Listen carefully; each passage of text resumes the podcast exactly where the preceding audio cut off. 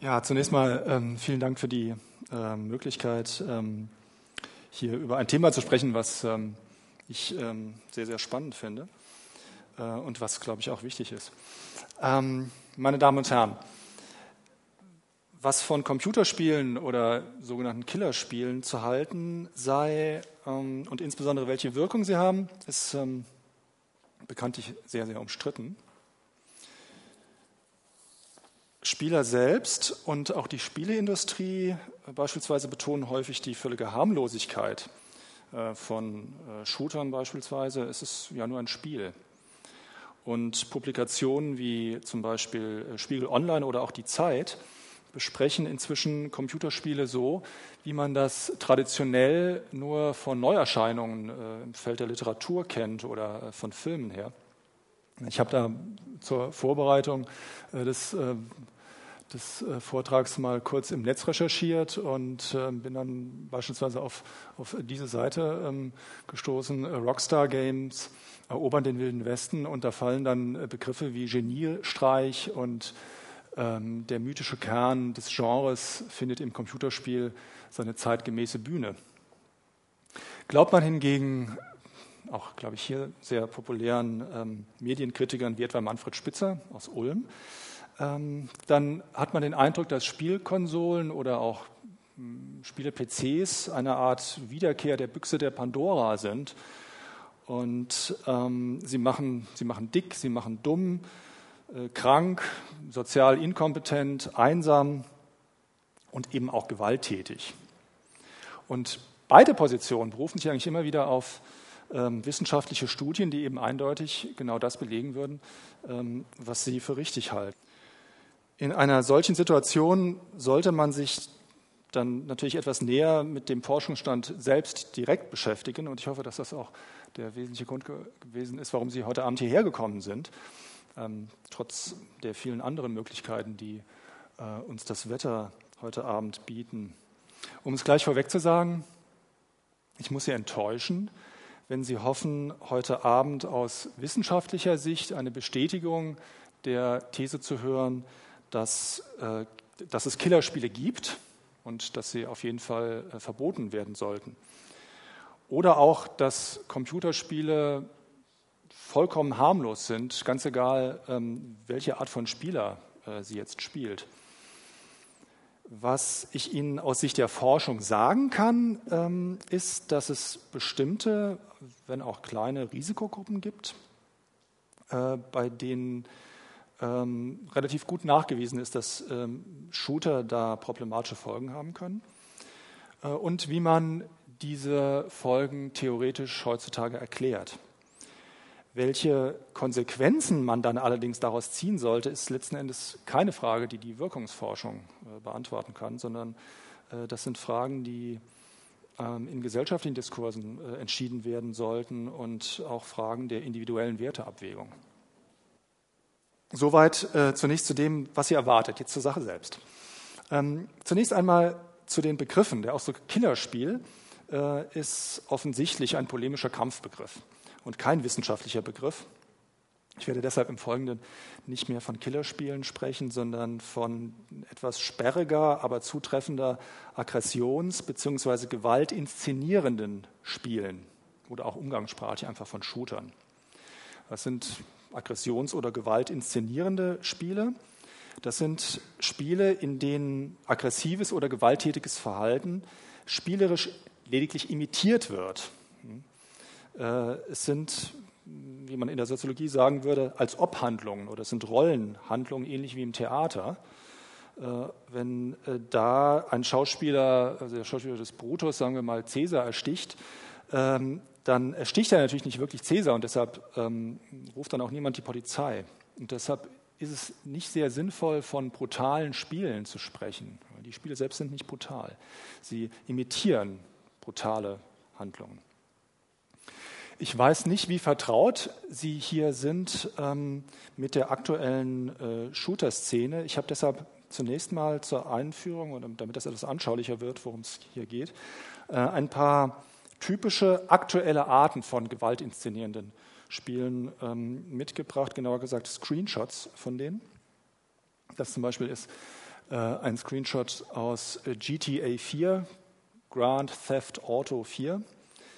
Ähm, und ähm, wie Sie sehen, ähm, also man, also das sehen Sie nicht, Sie sehen nur den, den Protagonisten.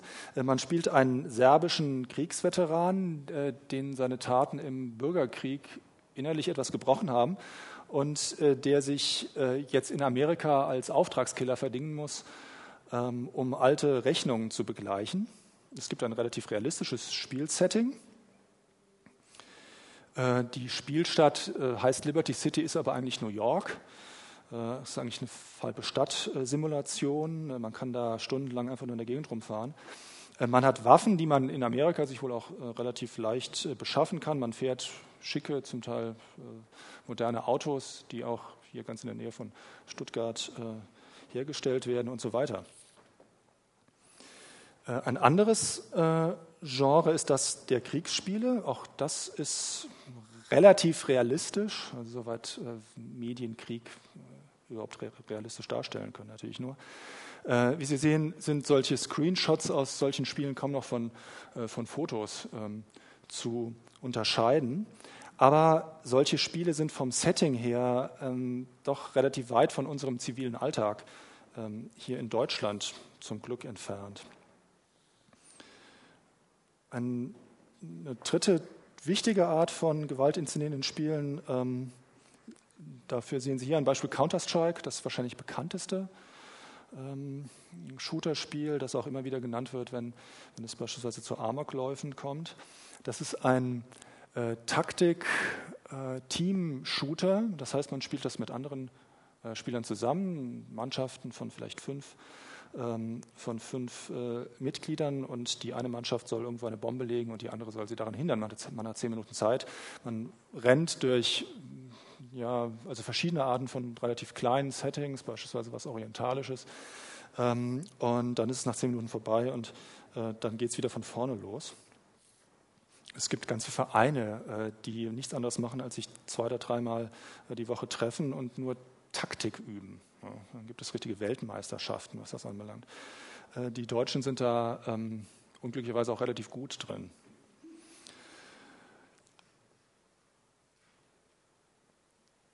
Das letzte Beispiel, ähm, es gibt viele Spiele, bei denen Gewaltinszenierungen auch dominieren, die aber gerade nicht realistisch sein wollen. Hier zum Beispiel sehen Sie einen Screenshot aus Dantes Inferno. Das ist ein sogenannter Third-Person Hack and Slay Fantasy. Ähm und äh, ich habe es selbst nicht gespielt, das ist ganz neu, aber meine Schüler äh, finden das im Moment hochspannend. Ähm, die Handlung ist äh, oberflächlich angelehnt an Dantes göttliche Komödie, aber ähm, nicht an die Stellen, die im Himmel spielen, das, ist ähm, jetzt, das eignet sich jetzt nicht so gut, sondern in den Schilderungen der zehn Kreise der Hölle, wobei es da dann eben im Spiel nicht um die Buße und die Läuterung der, der Sünder geht.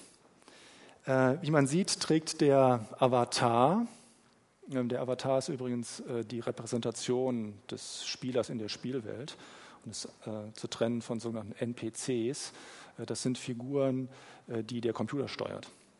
Also der ähm, Avatar, der trägt eine Art Sense, die wohl aus Knochen zusammengesetzt worden ist. Und mit dieser Waffe kann man dann äh, wohl vermutlich sehr gut die diversen Teufel und Monster, die in dem Spiel kommen, äh, vorkommen, ja, ähm, ja nicht zurück in die Hölle schicken, weil da sind sie ja schon.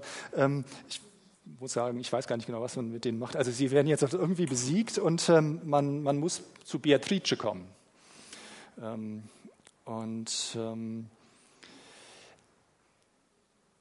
auch diese Arten von Gewalt-Fantasy-Spielen sind gegenwärtig sehr populär.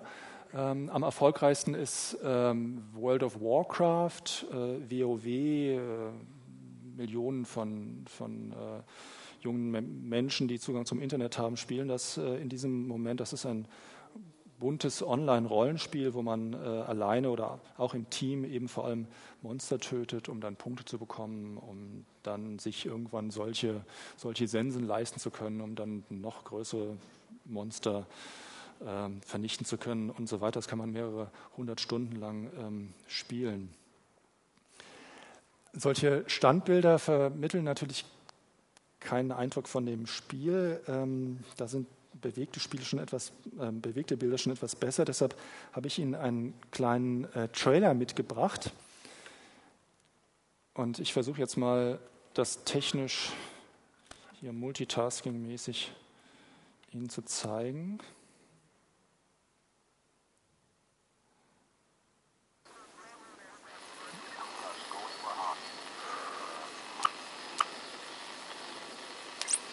So, man ist eine Art ähm, Elitesoldat ähm, in, in, der nahen Zukunft äh, und ähm, ist auf einer tropischen Insel. Da gibt es Aliens und Nordkoreaner. Und äh, man bekommt dann äh, Aufträge, äh, dass man in einem Lager beispielsweise irgendeine Kommunikationsverbindung zerstören muss. Und das Erste, was man dann macht, ist, ähm, ist Aufklärung. Also nicht im kantianischen Sinne. Ähm, und guckt, was da so los ist. Äh, dann wird es ein bisschen technisch und man ähm, rüstet das Gewehr, was man hat, so aus, dass das der spezifischen Aufgabe, äh, die man jetzt als nächstes hat, gewachsen ist. In dem Fall beispielsweise mit einem Fernrohr aufmontiert. Dann hat man einen besonderen äh, Anzug, einen Nanoanzug. Damit kann man kurzfristig und schnell beispielsweise äh, rumlaufen, weit springen.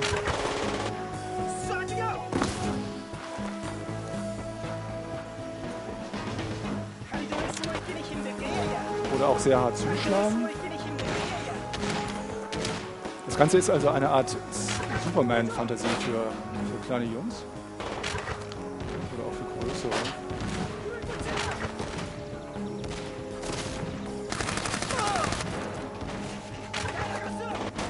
Und wie Sie sehen, äh, ist der Realismus schon äh, recht beeindruckend.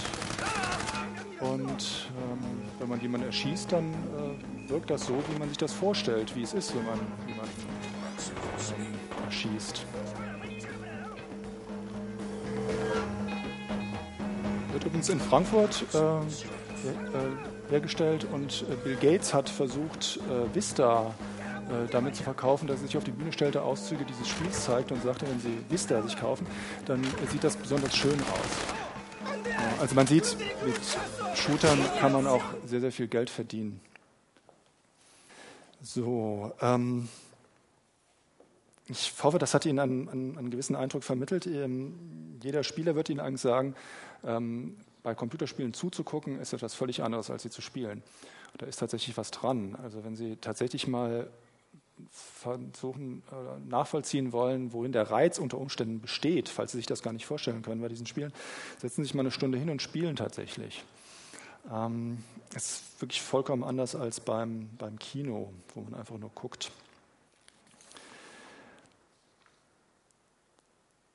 So, was weiß man nun äh, aus Sicht der psychologischen, quantitativen Medienwirkungsforschung zu den Auswirkungen äh, dieser Art von Spielen ähm, auf die gewalttätigen Neigungen von Spielern.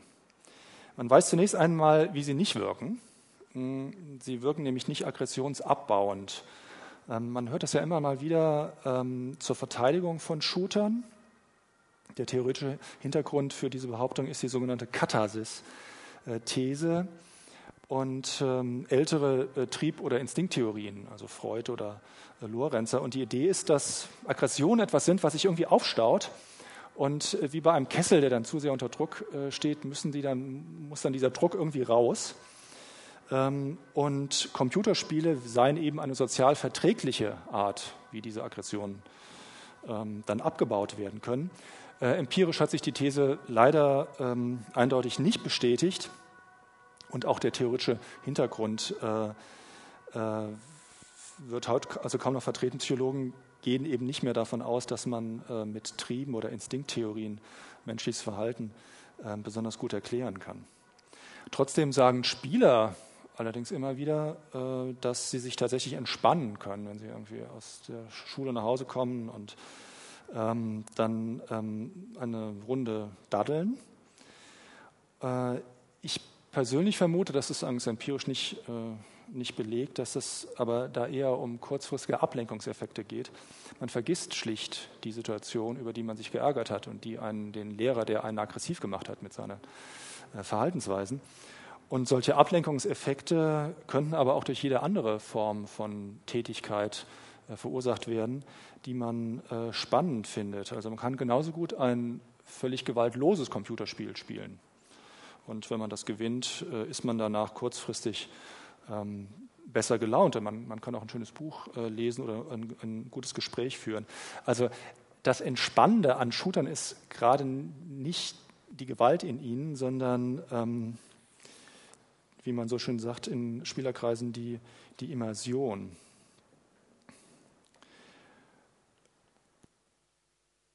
So, wenn hm, empirische Befunde gegen die Katasysthese sprechen, äh, wofür sprechen sie denn? Da ist es wichtig, zunächst hm, die Gewaltforschung im Allgemeinen äh, zu betrachten. Generell weisen deren Daten darauf hin, dass, es, äh, dass eine gewalttätige Dis Disposition, wie Psychologen das nennen, äh, das Ergebnis eines Zusammenspiels von zahlreichen äh, Faktoren äh, ist und äh, der Mediengebrauch insgesamt ist lediglich ähm, einer dieser Faktoren. Also er spielt nachweislich eine Rolle, aber keine sehr große, aber eben doch eine nachweisbare, insbesondere bei bestimmten Risikogruppen. Auf die werde ich gleich noch zu sprechen kommen.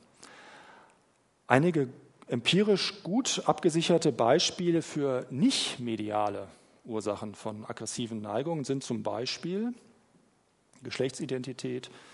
Also die meisten Gewalttäter, äh, die meisten Gewalttäter sind äh, Männer. Nach wie vor, Frauen holen da nur leicht auf in den letzten Jahren. Äh, die soziale Lage. Ähm, es gibt jugendliche Subkulturen, in denen Gewalt als Problemlösung schlicht ganz normal ist. Es gibt ähm, bestimmte familiäre Erfahrungen wie Armut oder fehlende elterliche Fürsorge, häusliche Gewalt, äh, Gewalterfahrungen insgesamt bei denen man ähm, gut zeigen kann, dass die die Wahrscheinlichkeit erhöhen, dass man selber gewalttätig wird. Es gibt aber auch Ursachen, die gar nicht in der Vergangenheit des Handelnden äh, liegen, sondern in der unmittelbaren Situation, in der Menschen gewalttätig werden. Zum Beispiel, ob man kurz vorher Drogen oder Alkohol zu sich genommen hat, ob man sich provoziert fühlt durch ähm, andere und selbst Reize, die auf den ersten Moment gar nicht viel mit Aggressionen zu tun haben beispielsweise Lärm, Umweltverschmutzung und auch Hitze. Äh, in New York steigt scheinbar tatsächlich die Zahl der Morde, wenn es da eine Hitzewelle gibt. Das sollte man im Blick haben, damit, ähm, wenn man sich mit Computerspielen beschäftigt, ähm, man nicht ähm, irgendwie so die Relationen aus dem Blick verliert.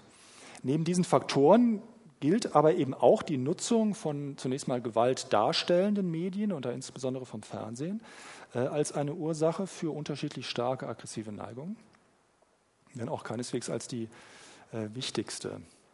Weiter ist empirisch gut belegt, gut belegt heißt übrigens, es gibt da Forschung seit 10, 20, 30, 40 Jahren, es gibt Tausende von Studien in, inzwischen zur Auswirkung von Fernsehen beispielsweise. Ähm, also als empirisch gut belegt gilt, dass nicht alle Gewaltdarstellungen die gleichen Wirkungen haben, sondern besonders folgenreich sind realistische Darstellungen. Also solche, äh, die irgendwie in den Alltag des, äh, des Zusehenden passen. Das ist ähm, ganz relevant, ähm, weil, achso, da können Sie übrigens noch ein paar andere äh, Faktoren sehen. Äh, der Aggressor muss sympathisch sein, hohen sozialen Status haben. Das Opfer muss böse sein, äh, sodass die Gewalt irgendwie legitimiert ist. Und die Aggression muss übrigens auch erfolgreich sein. Ähm, das sind eigentlich relativ intuitiv plausible ähm, Faktoren. Ähm, wie kann man seine Kinder am besten dazu erziehen, dass sie später gewalttätig werden, wenn das zutrifft? Indem man sie selber schlägt. Hm? Man hat einen, sozialen, man hat einen hohen sozialen Status. Normalerweise lieben Kinder ihre Eltern. Ähm, man ist damit sehr erfolgreich. ähm, zunächst mal. Ähm, für Computerspiele ist besonders äh, der, die Frage des Realismus von, von Entscheidung, äh, also von, von, von großer Bedeutung. Dann das Inferno beispielsweise äh, enthält ganz viele Formen von, von Splatter-Effekten, ein hoher Gore-Faktor, wie die Amerikaner sagen, da fliegen Eingeweide durch die Gegend. Ähm, aber ähm, es hat eben sehr, sehr wenig mit dem zu tun, was ich äh, vor meiner Tür so sehe. Äh, und äh, damit sind dann Transfers, äh, also aus der Spielwelt in, die, ähm, in den Alltag, ähm, deutlich unwahrscheinlicher. Äh, GTA hingegen, äh, wo es aussieht wie New York, ist da, äh, wenn diese Faktoren zutreffen, dann schon problematischer. Was sagt die Forschung nun speziell zu Computerspielen? Denn das, was ich bis jetzt vorgetragen habe, gilt, wie gesagt, für, für Medien ähm, und für andere äh, Faktoren. Ähm, da zeichnet sich inzwischen recht deutlich ab, dass es sogenannte Risikogruppen gibt, High-Risk-Groups wird das genannt in der Forschung, ähm, bei denen das häufige Spielen mit gewalttätigen Inhalten tatsächlich langfristig eine aggressionsverstärkende Wirkung haben kann. Und zu diesen Risikogruppen gehören zunächst mal Kinder und Jugendliche bis ungefähr zwölf Jahre. Äh, dann sogenannte Bullies, sozial isolierte männliche Jugendliche mit einer ähm, eh schon äh, vorhandenen hohen Neigung zur Aggressivität äh, und auch Jugendliche, die zwar sozial gut angebunden sind, aber eben in äh, eine gewaltbereite Subkultur, wo man beispielsweise seine Ehre mit der Faust äh, verteidigen muss, um überhaupt ein Mann zu sein und die Ehre äh, auch leicht in Frage gestellt werden kann. Die meisten Studien, die wir, also die im Moment vorliegen, bestätigen eben solche Zusammenhänge. Sie werden aber bestimmt auch schon mal gelesen haben von Studien, die ähm, festgestellt haben, dass von Shootern beispielsweise keine Aggressions- äh, fördernden Wirkungen äh, ausgehen. Das ist in den Sozialwissenschaften ein durchaus normaler Befund und äh, man kann das durchaus methodisch sauber auch mit Zufallseffekten ähm, erklären. Deshalb macht man inzwischen sogenannte Metastudien. Hm, da werden die Daten von einer ganzen Reihe von Studien, Dutzende oder auch Hunderte mit ausgesprochen komplexen statistischen Verfahren ähm, zusammengefasst und man ähm, kann statistisch rausrechnen, wie wahrscheinlich es ist, dass solche, also dass zum Beispiel so ein Effekt, dass es keinen Effekt gibt, ähm, ein Zufallsergebnis ist.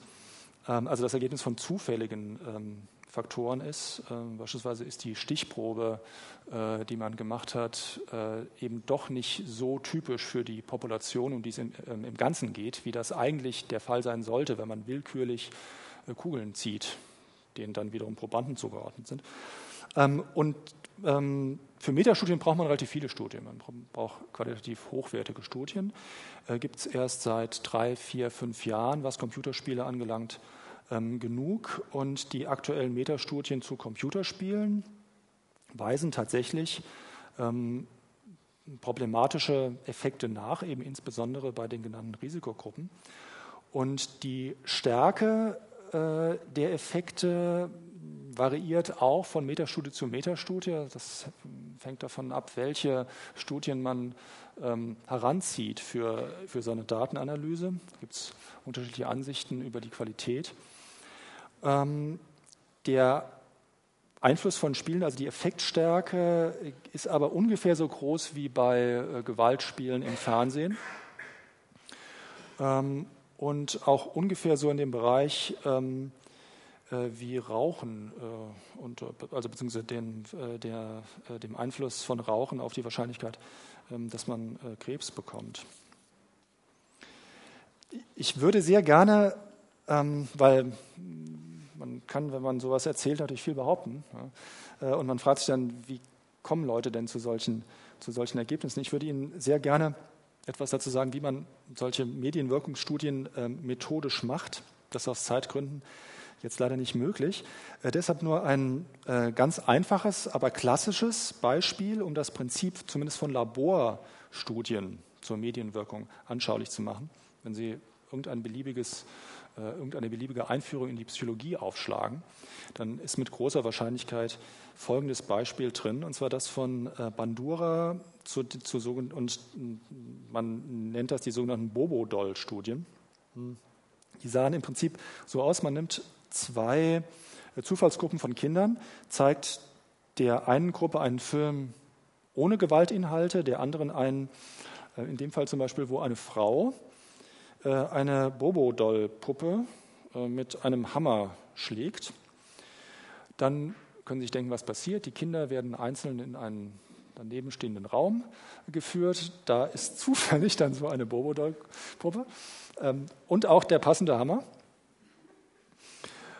Und äh, siehe da, die Gruppe äh, der Kinder, die den Gewaltfilm gesehen haben, schlägt im Durchschnitt zumindest, nicht alle, häufiger auf äh, die besagte Puppe ein als die Kinder, die einen anderen Film gesehen haben. Hm. Ähm, kann man hier sehr schön sehen. Ich finde vor allem das kleine Mädchen äh, mit diesem kurzen Rock äh, wirklich ergreifend. Wenn man da ein bisschen drüber nachdenkt, äh, dann fällt einem natürlich auf, dass da einige methodische Fallstricke gibt. Ähm, das Prinzip von Laborstudien zur Medienwirkung hat sich eigentlich bis heute ähm, kaum äh, geändert. Ähm, es gibt aber auch durchaus andere Studien zur, zur Gewaltwirkungsforschung, beispielsweise korrelative Studien, wo man einfach nur äh, sich anguckt, Leute, die eine hohe aggressive äh, Neigung haben und fragt, was haben die denn für einen Medienkonsum? Ähm, da kann man schlechter Kausaleffekte nachweisen, ja, weil man weiß nicht, was verursacht was. Ähm, eine dritte Möglichkeit sind Langzeitstudien über 10, 15 Jahre, wo man äh, ähm, Gruppen, also relativ große Gruppen äh, begleitet und ähm, dann sieht, wie die sich äh, entwickeln, je nachdem, was für einen Medienkonsum sie haben. Aber äh, stellen Sie sich vor, äh, Sie müssen tatsächlich 15 Jahre lang 300 ähm, Leute bei der Stange halten. Ja, die, und Sie dürfen die in keiner Weise beeinflussen. Die können dann von hier nach Seattle äh, halt ziehen. Ja. Also solche Studien sind sehr, sehr teuer. Ähm, und von daher gibt es von denen leider noch relativ wenige. Aber Fernsehen gibt es schon welche und wie gesagt, die äh, zeigen dann die genannten Effekte. So, ähm, diese empirischen Studien, von denen ich bis jetzt berichtet habe, stellen zunächst mal bloß bestimmte Zusammenhänge zwischen Variablen statistisch dar. Also zum Beispiel viel oder wenig Computerspielen und eine hohe oder geringe Aggressionsbereitschaft. Wenn man solche Zusammenhänge aber nicht nur beschreiben, sondern wenn man sie auch erklären bzw. verstehen will, was sinnvoll ist, wenn man, draus, wenn man Konsequenzen daraus ziehen will, dann braucht man Theorien, die eben diese entsprechenden Zusammenhänge modellieren. Und ähm, zu denen möchte ich jetzt äh, im, äh, im Weiteren kommen. Hier dominieren gegenwärtig sogenannte sozial-kognitive Lern- bzw. Aggressionstheorien, die Forschung. Und diese Theorien betonen im Gegensatz zu älteren Vorstellungen ähm, die Bedeutung von Kognition, also von Denkprozessen für das Handeln von Menschen und eben nicht beispielsweise Triebe oder einfache Reizreaktionsmechanismen, äh, wie sie das Experiment von, von Bandura eigentlich nahelegen oder wie das die Behavioristen in den 50er Jahren gesehen haben, ähm, Skinner mit seinen Ratten. Ähm, Sozial-kognitive Theorien gehen davon aus, dass wir bei unserem Handeln üblicherweise auf Vorwissen zurückgreifen und dieses Vorwissen wiederum ähm, ist in unserem Gedächtnis äh, niedergelegt und das ist zum Teil zusammengefasst in sogenannte Situationsdeutung oder Situationsdefinition und Handlungsskripte. Was meinen Psychologen damit? Äh, Situationsdeutungen sind ähm, Wissensbestände über typische, meistens soziale Situationen. Also ein Beispiel ist äh, Restaurantbesuch. Wer dieses Wissen besitzt, der weiß, dass es Orte gibt, da kann man hingehen, wenn man sein Essen nicht selber machen will und dann muss man dafür bezahlen. Und dann weiß man weiter, dass es da Tische gibt, da, da kommt man dann rein, setzt sich hin, dann kommt ein Kellner und so weiter. Situationsdefinitionen enthalten ähm, also auch typische Vorgaben dazu, was wer, der in der Situation ist, tun soll und auch was er nicht tun soll. Der Kellner zum Beispiel nimmt, nimmt zwar eine Bestellung auf, das ist Teil seines Handlungsskriptes, äh, er setzt sich aber normalerweise nicht an den Tisch. Ähm, und äh, Psychologen nennen eben solche Vorgaben Handlungsskripte und äh, Situationsdeutungen und Handlungsskripte passen normalerweise zusammen. Also wir haben, wenn wir eine Situationsdeutung vornehmen, normalerweise ein dominierendes Handlungsskript, was wir tun können. Es gibt auch welche, da haben wir verschiedene Möglichkeiten. Ähm, beides, sowohl die Situationsdeutungen als auch die Handlungsskripte, ähm, sind erlernt und übrigens auch sozial geteilt. Deshalb funktioniert auch das äh, Zusammenleben relativ gut, weil die Rollen komplementär sind. Also der Kellner weiß, was er zu tun hat, äh, er weiß, was ich als Gast zu tun habe und kann sich schon darauf einstellen und umgekehrt. Hm, aus sozial-kognitiver Sicht besteht nun unser Alltag im Prinzip darin, dass wir ständig unsere Umgebung äh, abtasten und beobachten und dann eine passende, also eine dazu passend erscheinende zumindest Situationsdefinition auswählen. Und dann auch das entsprechende Handlungsskript dazu und wir uns dann entsprechend verhalten. Also wir zum Beispiel, ähm, ich vermute, dass die meisten von uns hier jetzt ähm, eine Verhaltens-, also eine Situationsdefinition vornehmen, die man vielleicht populär wissenschaftlicher Vortrag nennen könnte. Ja, da ist klar, dass was bestimmte Leute tun und was sie nicht tun, äh, was man selbst tut, was die anderen tun. Was hat das jetzt alles mit aggressivem Verhalten zu tun? Wie gesagt, Menschen handeln äh, fortwährend in Abhängigkeit von im Gedächtnis gespeicherten Situationsdeutungen und ähm, Handlungsskripten. Und das heißt, wenn jemand starke gewalttätige Neigungen hat, dann deshalb, weil er gewaltfördernde Situationsdeutungen und Handlungsskripte erlernt hat und diese auch häufiger als andere Leute ähm, für passend hält, wenn es darum geht, eine an sich offene äh, Situation zu deuten und der Sinn zu geben. Äh, ein Beispiel, wenn ein Schüler auf dem Schulhof äh, angerempelt wird, dann ähm, ist das zunächst mal keine eindeutige Situation. Es gibt einfach sehr volle Schulhöfe. Ähm, aggressive Kinder neigen dann dazu, diesen Vorgang so zu deuten, das war Absicht. Der will mich irgendwie ärgern. Und das Handlungsskript, was Sie dann weiter abrufen, nachdem Sie diese Deutung vorgenommen haben, ist dann, okay, dann schupft sich doch einfach mal kräftig zurück. Ähm, anders formuliert, bei aggressiven Menschen haben aggressive Situationsdeutungen eine hohe Zugänglichkeit. Das heißt, denen fällt eben sehr schnell ein, okay, das könnte jetzt eine Beleidigung sein. Ja. Oder zuschlagen ist jetzt, was man angemessenerweise tut. Wenn Sie in Situationen kommen, wo andere Leute eigentlich ganz andere Deutungen vornehmen.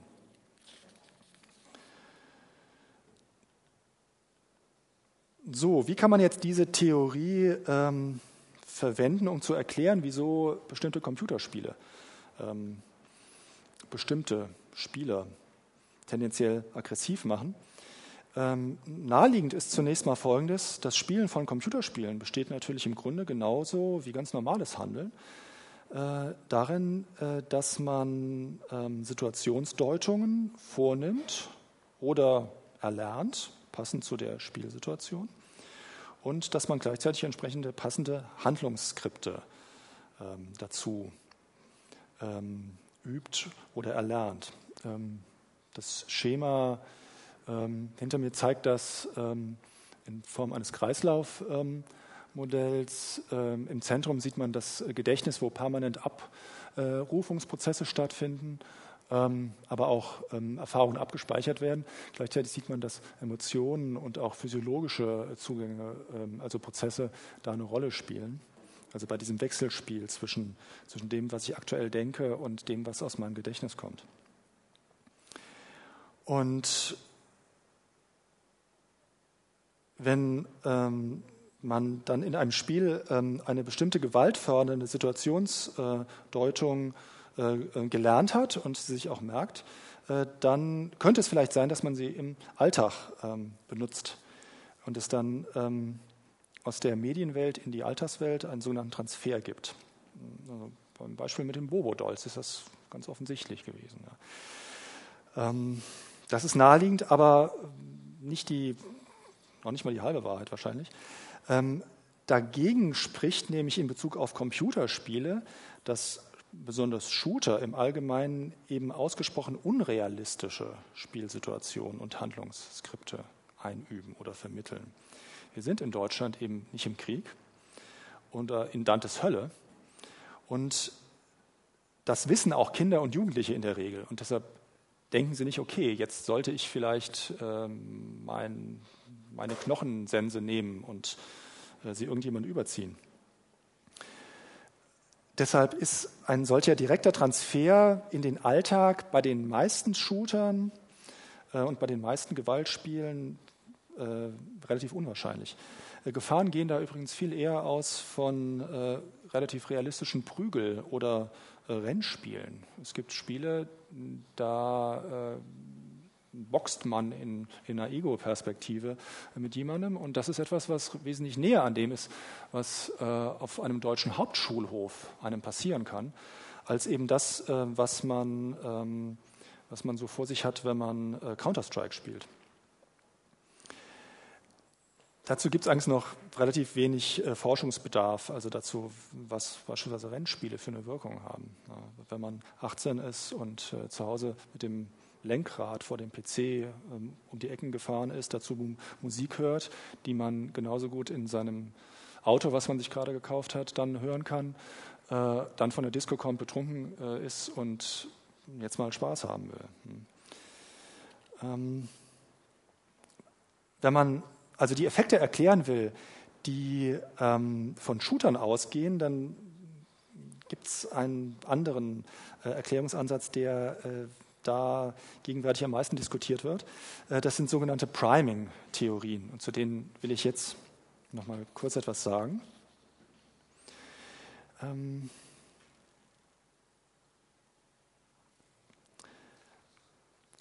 Was ist mit Priming gemeint? Ähm, Sie kennen das vermutlich. Ähm, vielleicht können Sie mal im Geiste oder auch laut, wenn Sie wollen, schnell die folgenden Fragen beantworten. Also wichtig ist, dass Sie schnell und spontan machen. Äh, welche Farbe hat Schnee? Welche Farbe hat Kalk? Was ist das Gegenteil von Schwarz? Was trinkt die Kuh?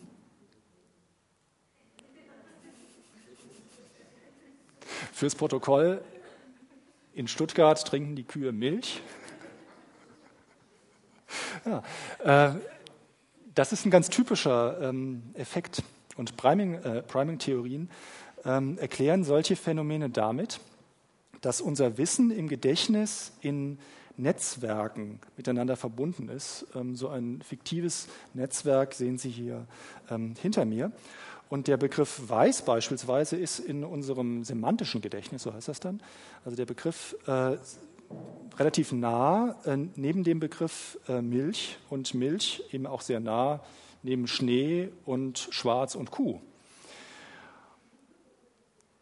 Priming-Theorien gehen jetzt davon aus, dass wenn wir eine dieser Knoten in diesem Netzwerk, ähm, wenn wir auf den Zug äh, greifen, also wenn wir uns einen Begriff beispielsweise be bewusst machen, dass es dann eine ausbreitende Aktivität gibt, kann, man kann das eigentlich auch mit biologischen oder neurowissenschaftlichen, also äh, äh, neuronalen Netzwerken versuchen abzubilden.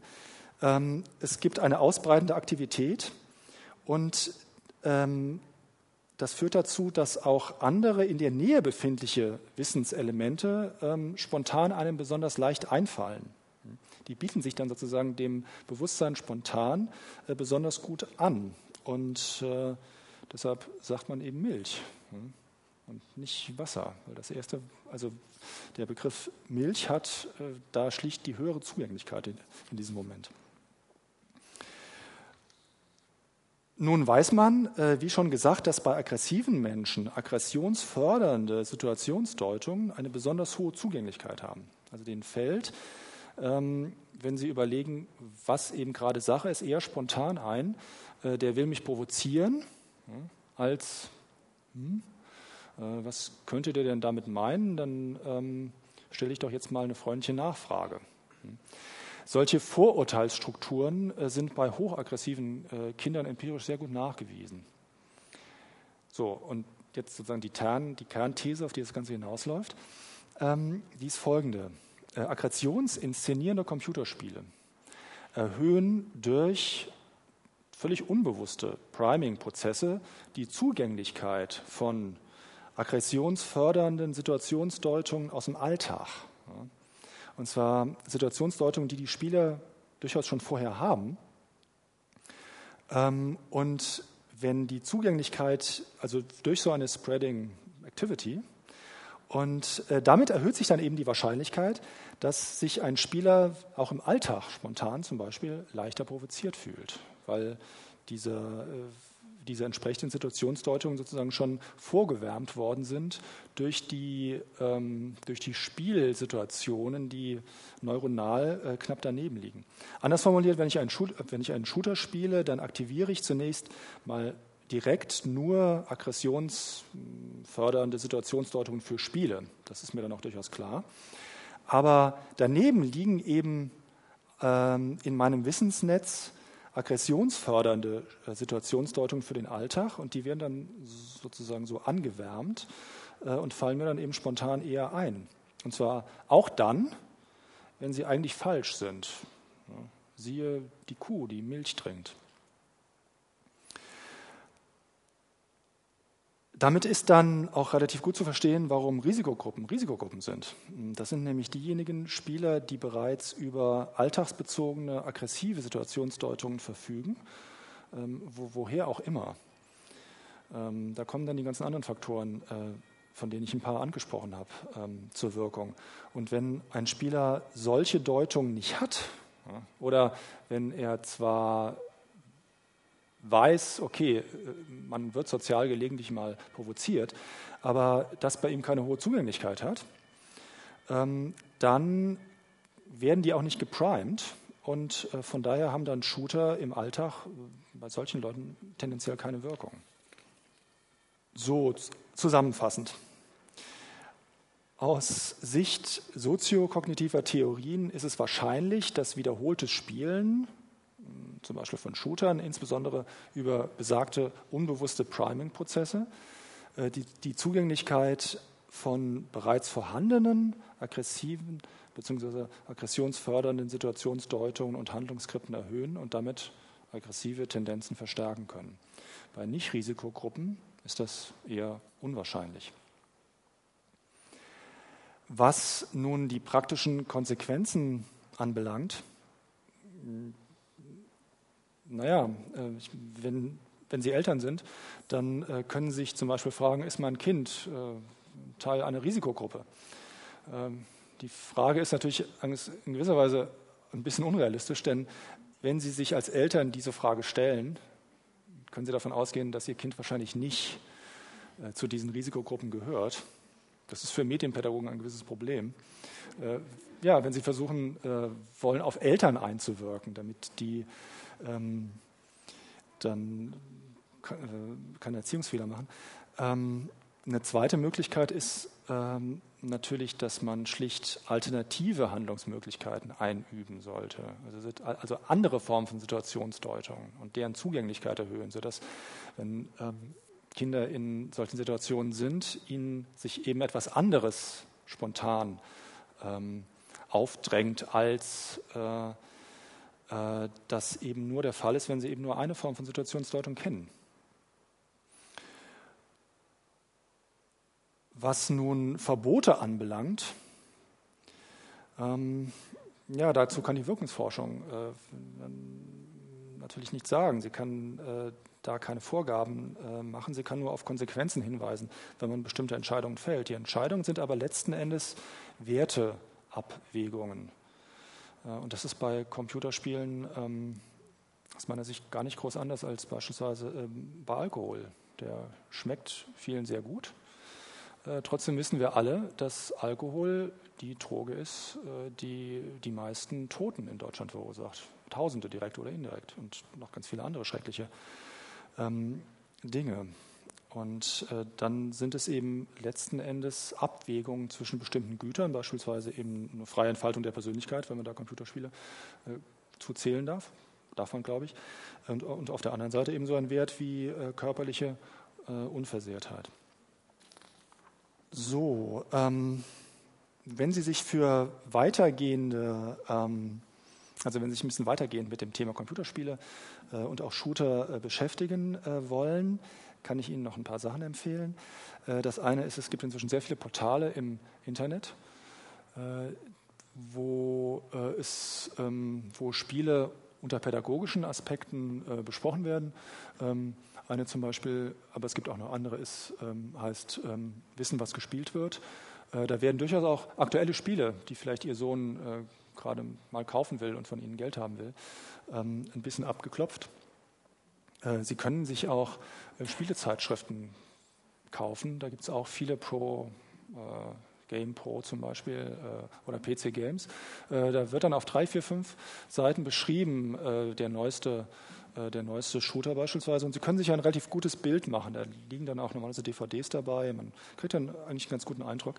Ähm, und falls Sie ähm, sich ein bisschen in die Wissenschaft weiter eingraben wollen, ähm, empfehle ich Ihnen einen Shooter, der schon eingangs erwähnt worden ist. Ähm, äh, Shooter, eine multidisziplinäre Einführung. Da ist ein Artikel von äh, Matthias Bob drin, der sehr viel von dem, was ich jetzt äh, gesagt habe, noch wesentlich ausführlicher und noch vieles, vieles mehr darstellt und vor allem äh, eine ganze Reihe von weiterführenden, ähm, also eine sehr lange Literaturliste auch enthält, wo man äh, mal an jeder Stelle, wo einem diese Theorien nicht so ganz plausibel erscheinen, ähm, mal wirklich nachgucken äh, kann. Ich weiß gar nicht, ob man das sich hier ausleihen kann. Äh, Gibt es äh, ja ähm, auch sonst in, in jeder Buchhandlung, aber auch hier. Ähm, ja, dann äh, bedanke ich mich äh, bei der äh, Stuttgarter Stadtbücherei ähm,